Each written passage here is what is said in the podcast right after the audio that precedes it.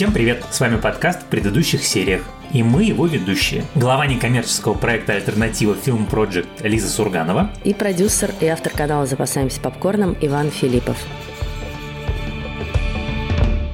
Сегодня мы с Ваней будем обсуждать новый сериал, который вышел на Amazon Prime буквально только что. Сериал называется «Мистер и миссис Смит». И, как вы, наверное, догадались, это современная интерпретация истории, которую мы видели, например, в 2005 году в исполнении Брэда Питта и Анджелины Джоли. Тогда это был полнометражный фильм, а теперь стал сериал, видимо, при этом не мини-сериал, а сериал с продолжением, судя по его финалу.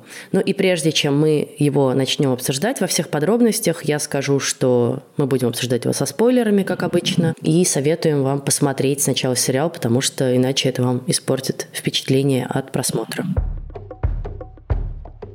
Вот я сейчас читал всякие интервью и тексты, когда готовился к подкасту, и, пожалуй, это самый интересный для меня разговор будет у нас сегодня, я, по крайней мере, на это надеюсь. Потому что уже вышло какое-то количество сериалов, которые переосмысляли старые хитовые фильмы, уже были интервью с вампиром, уже было роковое влечение, но это все были какие-то не самые удачные, честно говоря, что самое важное, не самые смелые подходы к станку. А мистер и миссис Смит очень необычная идея. Вот это вот тот случай, когда сделали ремейк, и на самом деле деле вполне себе можно сказать, что это классический ремейк, если мы учитываем финал. При этом это самостоятельное художественное произведение, потому что оно глобально переосмысливает основную фишку и идею оригинала. И вот это мне, конечно, понравилось очень сильно, при том, что к сериалу мне такое неоднозначное и неровное отношение, в том числе и потому, что я обожаю фильм. В 2005 году это был мой самый любимый фильм, потому что он был смешной, он был дико секси. Вот это вот ощущение какой-то химии, сексуальной энергии, которая буквально пробивает через экран. Второго я такого даже уже и не вспомню. Вот то, что было у Брэда Питта и Анджелины Джоли, и великая совершенно сцена, где они танцуют танго, и потрясающая перестрелка и драка в доме, и ну просто умереть. Я обожал.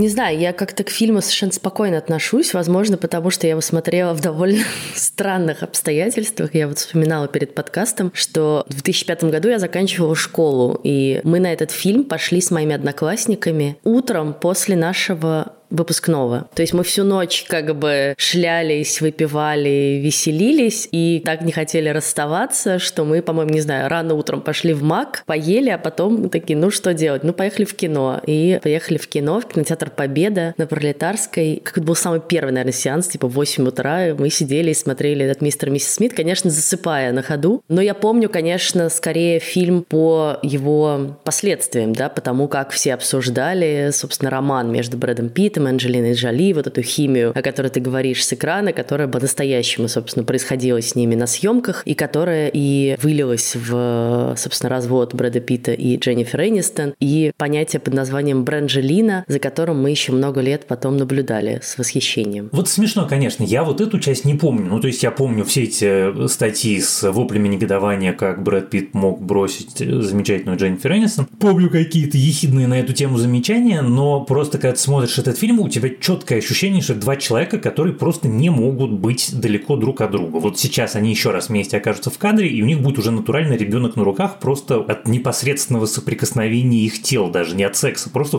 из-за того, что они рядом стоят. И это, конечно, было впечатление на всю жизнь, плюс там были какие-то очень смешные шутки. Вот я его помню именно как смешной фильм, и там была замечательная такая роль второго плана Винса Вона, и вообще как-то это все было очень остроумно и лихо придумано. И режиссера я этого люблю, Дага Лаймана. И собственно, я из-за этого очень с большим недоумением и недоверием относился к идее сделать из такого лихого фильма сериал. И мне очень нравится, как они это придумали, прям правда. Когда ты читаешь интервью Дональда Гловера и Майи Эрскин, как они обсуждают идею сериала, они говорят, из нас не будет Анджелины Джоли и Брэда Питта. Мы очень адекватно оцениваем собственные актерские качества, собственную красоту, собственное как бы star power. Мы не будем пытаться играть в эту игру, поскольку это заведомо проигрышный вариант. И поэтому мы посмотрим на историю мистера и миссис Смит, двух, значит, шпионов, наемных убийц, живущих под одной крышей, состоящих в браке, как на историю обычных людей. И вот изначально вот эта вот идея, мы не будем пытаться повторить то, что было, мы расскажем историю совершенно с другого конца и совершенно с другой философией, это то, что, мне кажется, было самым правильным. Кстати, вот тут я, знаешь, что просто в скобках замечу, это очень такая вещь, она не смешная совершенно, она очень показательная. Вот помнишь там сцена, где Дональд Гловер снимает футболку, и такой, фига себе, какой, значит, Дональд Гловер-то оказывается. А потом ты читаешь интервью, в котором оказывается, что он дико комплексует, что он не хотел сниматься в этой сцене, что у него слишком длинные руки. И ты такой, господи, вашу ж мать. Да, да, да.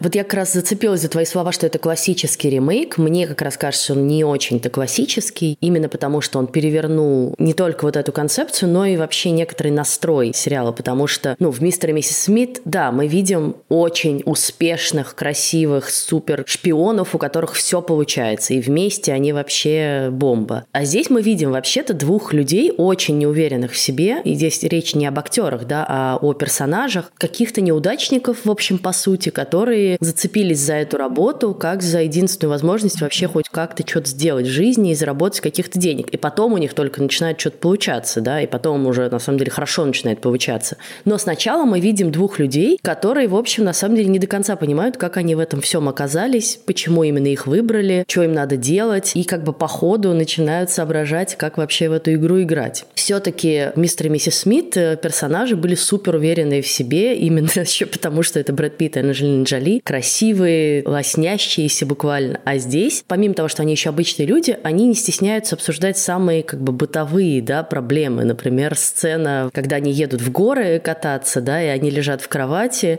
и как бы героиня Майя Эрскин неловко признаться, что она пукнула во сне. Ты не ожидаешь этого от шпионского сериала, но это такая новая искренность, которую вполне все можно ожидать в сериалах об отношениях. И мне нравится, что на самом деле это сериал, который типа притворяется шпионской драмой или шпионским экшеном, но, в общем-то, там шпионского вот этого всего, оно все не так важно, как важны их отношения. Мне очень нравится, как он построен. И даже название серии, что они проходят через разные фазы отношений. Первое свидание, там второе свидание, double date, первая поездка, значит, начало такое, первая половина сериала про то, как они все сближаются и сближаются.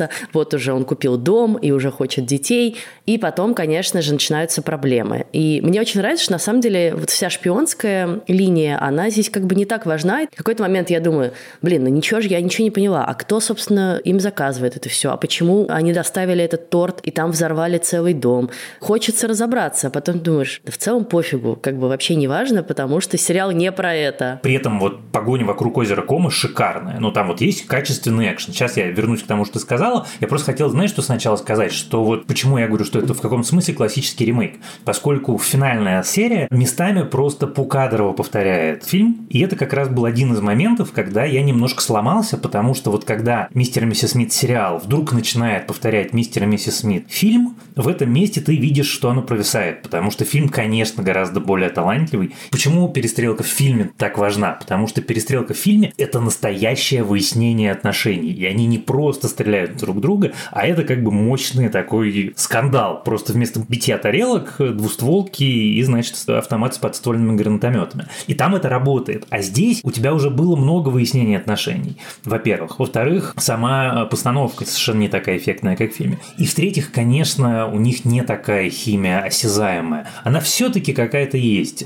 Хотя вот когда я готовился, я прочитал, что у Майи Эрскин и у Дональда Гловера не было chemistry тест. Когда их снимают, чтобы понять, насколько они друг другу на экране подходят, есть у них вот та самая химия. И поэтому мне кажется, что в каком-то смысле это все-таки классический ремейк. А вот то, что ты говоришь про историю отношений, это то, что мне больше всего нравится в сериале. И деление, и вот это вот показ эволюции. И я себе это сформулировал, что в каком-то смысле мистер и миссис Смит к условному сериалу «Сцены супружеской жизни» гораздо ближе, чем к сериалу «Цитадель». Ну, а они, собственно, даже им и вдохновлялись. Они напрямую говорят, что они, в общем, смотрели Бергмана, в смысле фильм «Сцены супружеской жизни», и вот пытались как бы воссоздать такие тоже отношения семейные. И это очень классно. И это очень свежо, очень неожиданно. И мне на самом деле это очень нравится. И, конечно, вот эти вот, как сказать, этапы развития отношений, которые на самом деле очень важные. Просто их традиционно вслух не то чтобы часто произносят. Вот можно ли пукнуть при партнере, это очень важный этап отношений, потому что это новый этап близости. Это, значит, заканчивается конфетно-букетный период и начинается какая-то реальная жизнь. Или мой любимейший момент, это когда он говорит, что он без разрешения купил дом. И И это настолько, господи, моя жизнь. Ты тоже без разрешения купил дом? К сожалению, это был не дом на озере Кома, но как бы в жизни каждого мужчины случаются покупки, которые он опрометчиво не согласовывает заранее. Я в этот момент, конечно, думала, чувак, где ты был? Можно мне, пожалуйста, дом на озере Кома? Я была бы счастлива. Можно меня даже не спрашивать. Я хотела сказать, что мне очень нравится, что у них еще такая пара, да, что она как бы такая жесткая, очень волевая, реально социопат в каких-то моментах, не слушает его, просто управляет их жизнью. Мне очень понравилось определение, которое ему дала Франческа Слоун, соавтор сериала, который также писала вместе с Гловером Атланту. Она говорит, что он такой добрый, как бы золотистый ретривер. И он действительно такой, да, он как бы хочет все как лучше, хочет дом, хочет семью, и он думает, что он все классно сделал, вот такой сюрприз, и ты прям видишь эти его глаза, действительно такие немножко собачьи, как он машет хвостиком радостно, и немедленно получает тапком по башке, потому что сделал что-то не то. So you purchased this property sight unseen. I, I went to the market and there was this cute little real estate place, and I, I saw the pictures and I, I just pulled the trigger. John, you're supposed to get grapes and coffee, not a fucking house. Jeez, I, I thought it was, I thought, I thought it was like a romantic gesture. It's, it's a nice. You don't like the place? no, I.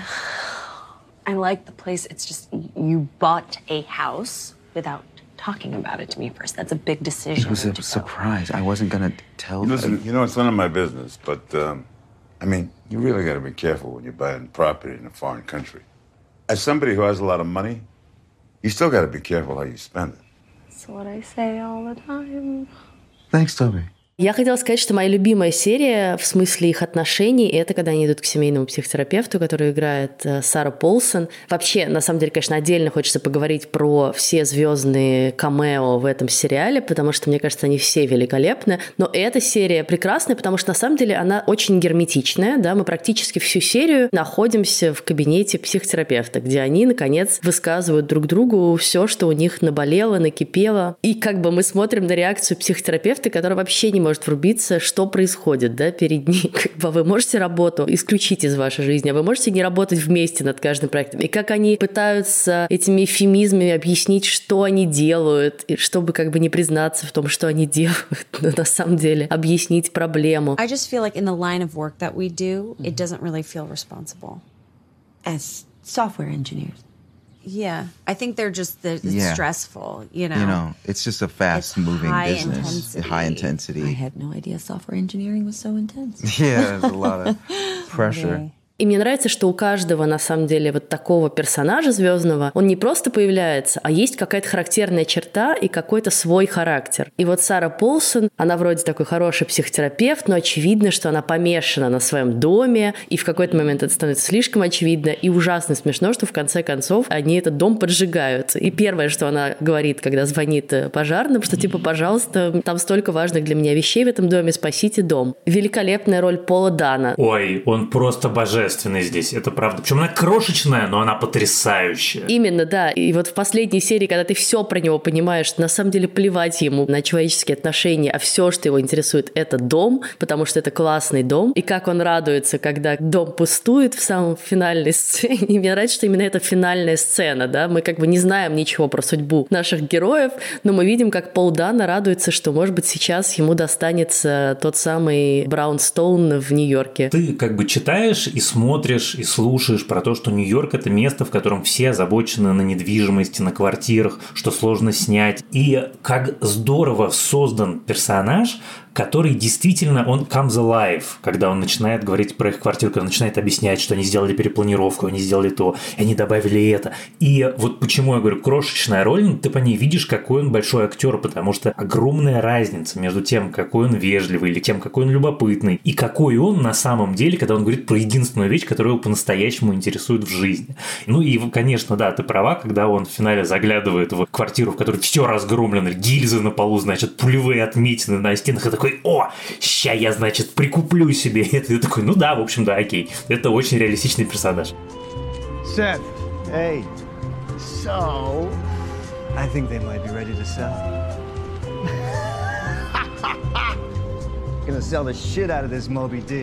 Я хотела сказать, что я очень его понимаю, потому что меня тоже очень в этом сериале волновал этот дом. Он невероятно классный. И в момент, когда они начинают стрелять в нем, у меня просто такой, нет, там же плитка, да вы что? Да господи, как вам вообще не больно? Моя любимая серия и мой любимый эпизодический герой – это, конечно, Рон Перлман и вся серия на озере Кома, потому что она безупречная. В ней идеальный баланс про отношения и экшена, в ней потрясающий актер. Потому что Рон Перлман ужасно недооцененный актер. Все про него думают, как «Сыны анархии» или «Хеллбой», где он весь, значит, с ног до головы в этом гриме, хотя лучше Хеллбоя нет, не было и не будет. Но он все равно как бы не звезда первой величины, а он потрясающий абсолютно. И эта серия про то, как они заводят ребенка. И то, что они на роль ребенка позвали самого страшного злодея которого обычно зовут играть страшных безжалостных злодеев, и как он это здорово делает, и как он смешно жалуется, что ты только что сбросил с крыши старика, тебе не стыдно, и как он на бедный описался, и вот вся динамика отношений, кто укладывает его спать, можно ли ему дать за хорошее поведение сигарету или нет. Отыграна вся динамика отношений родителей с новорожденным ребенком, просто в роли новорожденного ребенка большой актер, который, очевидно, какой-то супер злодей, но как бы старый и немножко потрепанный склонны алкоголизму и наркомании. Мне очень нравится, как это меняет их отношения, да, кто с ним мягче, кто с ним жестче, кто как бы о нем заботится, кого он больше раздражает. И интересно, что, например, персонаж Дэниела Гловера, у него это больше вызывает раздражение, как будто бы. И на самом деле мы видим, что в Джейн очень много материнского, теплоты и нежности, и она с этим стариком носится больше и как-то ну, лучше его понимает в итоге. Персонаж Гловера, ну, как бы традиционный мужикастый мужик, который очень хочет детей, но не планирует не просыпаться ночью, не гулять с ними, ничего то еще. А она как бы наоборот гораздо более адекватная женщина, которая примерно себе представляет, что заведут ребенка они вдвоем, но заниматься ребенком она будет одна. Я в этом смысле скорее на ее стороне, и потом мне кажется, что если мы как бы ударимся на секунду в дилетантскую психологию, человек, у которого такие отношения с мамой, он еще, кажется, не очень готов к тому, чтобы самостоятельно быть родителем, потому что он еще чей-то ребенок. Кстати, ты знаешь, что это настоящая мама Гловера? Нет, я этого не знал, это смешно. Поэтому, мне кажется, у них такая, в общем, общем, ну не химия, но очень понятные отношения между ними, очень трогательные. Я, конечно, скажу. Вот я могу хвалить решения, я могу хвалить какие-то сцены, отдельные серии, но глобально, вот я закончил смотреть сериал, и я умом понимаю, что в нем хорошо, я могу сформулировать, что в нем хорошо, но он меня в результате не зацепил. Вот я его досмотрел, и последние две серии мне было скучно, и в их динамику отношений на бумаге я верю гораздо больше, чем на экране. Когда мы с тобой разговариваем, они звучат, на мой взгляд, более убедительными, чем они звучали в исполнении этих актеров. И я не до конца уверен, что я хочу смотреть второй сезон. Но самое главное, мне дико мешала всю дорогу история вот про что. Собственно, изначально миссис Смит должна была быть Фиби Уоллер-Бридж, которая ушла через буквально полгода после запуска проекта. Она из него ушла хорошо, она просто сказала, что творческое партнерство это как брак, и не все браки работают, не все браки получаются, это нормально. Но все серии я мысленно примерял Фиби Уоллер Бридж на роль, которую в результате исполняет Майя Эрскин, и она всюду лучше была. Вот это не вопрос даже внешности. Мне кажется, важным это подчеркнуть. Очень многие люди, которые ругают сериал, пишут какую-то ахинею из серии типа Майя Эрскин некрасивая или что-то еще. Я абсолютно не про это. А скорее о том, что у нее, как мы знаем по Дряне, удивительный комедийный талант. И он очень особый комедийный талант. Во всех комедийных ролях самое главное это тайминг. Я не знаю, как это по-русски правильно говорится. Когда ты чувствуешь, в какой момент, с какой интонацией, как именно нужно что-то сказать, чтобы это это прозвучало максимально смешно, или что-то сделать, чтобы это выглядело максимально смешно. Вот у Уоллер Бридж безупречно развит именно этот талант. И когда ты представляешь себе ее напротив Дональда Гловера, который выдающийся актер, это было бы просто смешнее, потому что там диалоги под нее написаны. Там вот в принципе тип юмора – это тип юмора, который у Дряни получался просто замечательно. И мне это мешало очень сильно. Я первые четыре эпизода смотрел сквозь фейспалм, типа, ну зачем зачем вы позволили ей уйти, и насколько это было бы все точнее и удачнее. Я не уверена так в этом, потому что я читала и то, что сказал Фиби Уорбридж, и то, что сказал Дональд Гловер про их разрыв. Смешно, что они тоже про это говорят как про брак, но там же проблема была не только в том, что она играть должна была эту роль, но и в том, что она должна была писать сериал вместе с ним. И у них очень разный, на самом деле, подход как раз к юмору и к сценариям. И он говорит, что вот она в какой-то момент взяла и переписала мой пилот, и я почитал это и понял, что это вообще не моя история. Я ее так не чувствую, да. То есть, на самом деле, там почти ничего не осталось от нее, да. Там есть несколько фраз в первой серии, как я понимаю, но это не писалось под нее. Все-таки они уже писали это, имея в виду Майю Эрскин.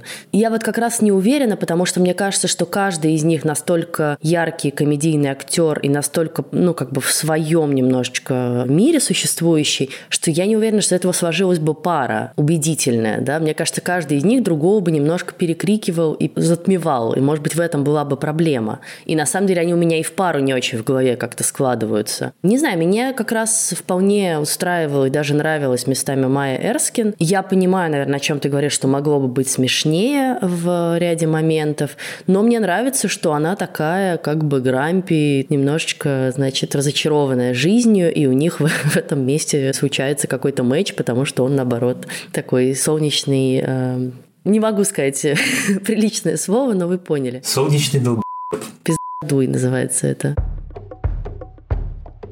Я вот говоря про общее впечатление от сериала, наверное, не скажу, что да, это какой-то сериал, который я там, может быть, назову лучшим сериалом года и буду к нему возвращаться, пересматривать или даже захочу смотреть продолжение, потому что мне кажется, что в целом понятно, как этот сериал придуман. Мне было интересно посмотреть эти восемь серий, но, в общем, дальше будет примерно все то же самое. Тут все ясно. Мне не очень интересно, что стало с этими героями. Понятно, что, скорее всего, они выжили, и дальше продолжатся какие-то приключения. Но, правда, мы с тобой часто обсуждаем сериалы, которые необычно именно написаны, необычно придуманы, и мне кажется, что он один из них, и в этом смысле его точно стоит посмотреть, и я рада, что потратила эти 8 часов так, потому что там, правда, есть много смешных и интересных находок. Я получила удовольствие от э, этих ролей, которые мы с тобой обсудили. Джон Тур Артура тоже прекрасный. И в этом смысле, конечно, э, мы с тобой уже говорили об этом в нашем анонсирующем выпуске. Действительно, он чем-то очень похож на Покер Фейс, который мы обсуждали в начале прошлого года с Наташей Леон, где у тебя каждая серия какая-то самостоятельная история, которая при этом двигает общую историю вперед, и в каждой из них есть какой-то известный актер в довольно необычном амплуа для себя. Вот, и здесь я тоже очень порадовалась этому. Есть разница между понравился не понравился и хорошо и плохо. Совершенно нормально, когда тебе не нравится хороший сериал. Тебя нету никакой обязанности все любить. И точно так же тебе может понравиться плохой. Так вот, э, «Мистер и миссис Смит» – это хороший сериал. Я бы даже сказал, что это очень хороший сериал,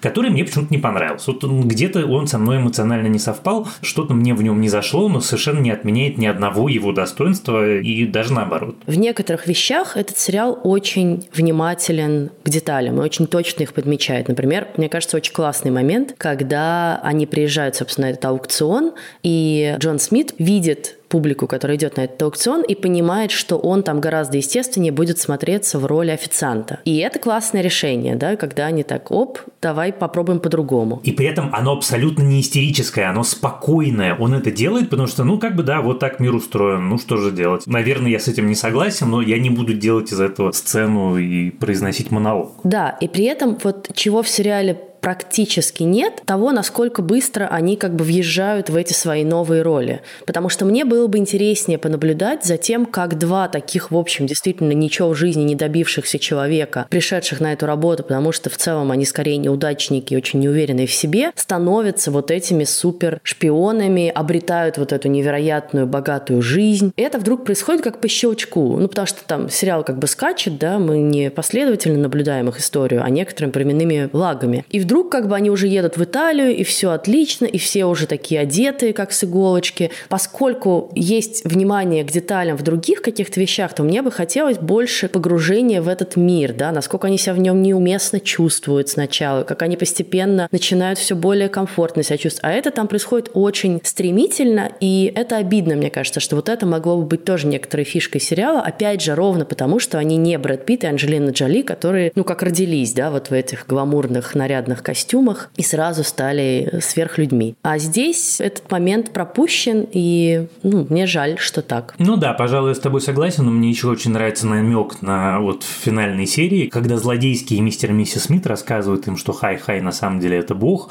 Ну, не в прямом, конечно, смысле, но звучит это абсолютно в прямом смысле. И это, в общем, мне кажется, намекает на то, что, может быть, во втором сезоне они как-то эту тему посмотрят побольше. Ну, я думаю, что да, они, очевидно, начнут выяснять, кто это такой, что он делает, и наверняка, кажется, тоже будет какой-то симпатичный твист, как с Полом Дано, про которого, конечно, ты весь сериал подозреваешь, что что-то нечисто, чего-то он от них хочет, но как ты ожидаешь этого в шпионском сериале, ты думаешь, что он, конечно, тоже какой-нибудь шпион и на кого-то работает, и просто за ними следит, а он просто домик хочет э, прибрать к рукам. Надеюсь, что Хай-Хай тоже каким-то таким окажется странным фриком.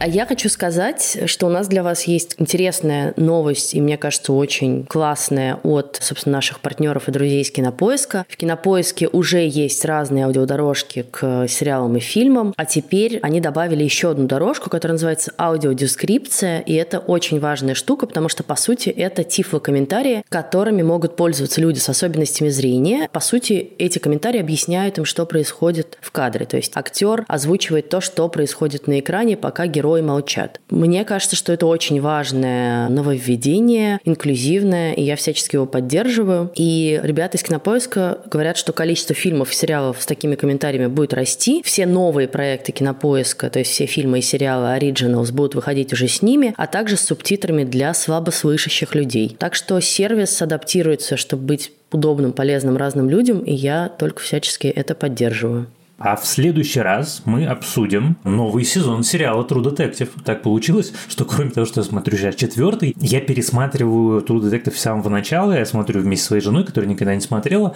и это, в общем, получается довольно необычно, и мне кажется, что это не пригодится в подкасте. А главное, что там, я так понимаю, довольно много пересечений. Очень, на самом деле, кстати, любопытную новость я сегодня с утра прочитал, Deadline написал со ссылкой на HBO, что, собственно, True Detective Night Country стал самым самым популярным среди зрителей сезоном. У него 12,7 миллионов просмотров уникальных, а это, в общем, довольно дофига для HBO. Сезон абсолютно прекрасный, хочется его подробно обсудить. Я очень жду финала, чтобы, я надеюсь, понять, что там вообще происходит, э, потому что версий множество. Ну и да, и хочется обсудить все его пересечения с первым сезоном. Слушайте нас, пожалуйста, на всех платформах, на которых доступен наш подкаст, от Яндекс Музыки и Apple Podcasts до CastBox и YouTube. Приходите к нам в телеграм-канал, который называется также в предыдущих сериях комментариях. Присоединяйтесь к нашему чату и пишите нам письма. Мы очень любим их читать. Как-то мы давно их не получали. А я хочу сказать спасибо команде, с которой мы делаем этот подкаст. Наш продюсер Елена Рябцева и звукорежиссерка Лера Кусто. С вами были Лиза Сурганова и Иван Филиппов. До следующего раза. Пока.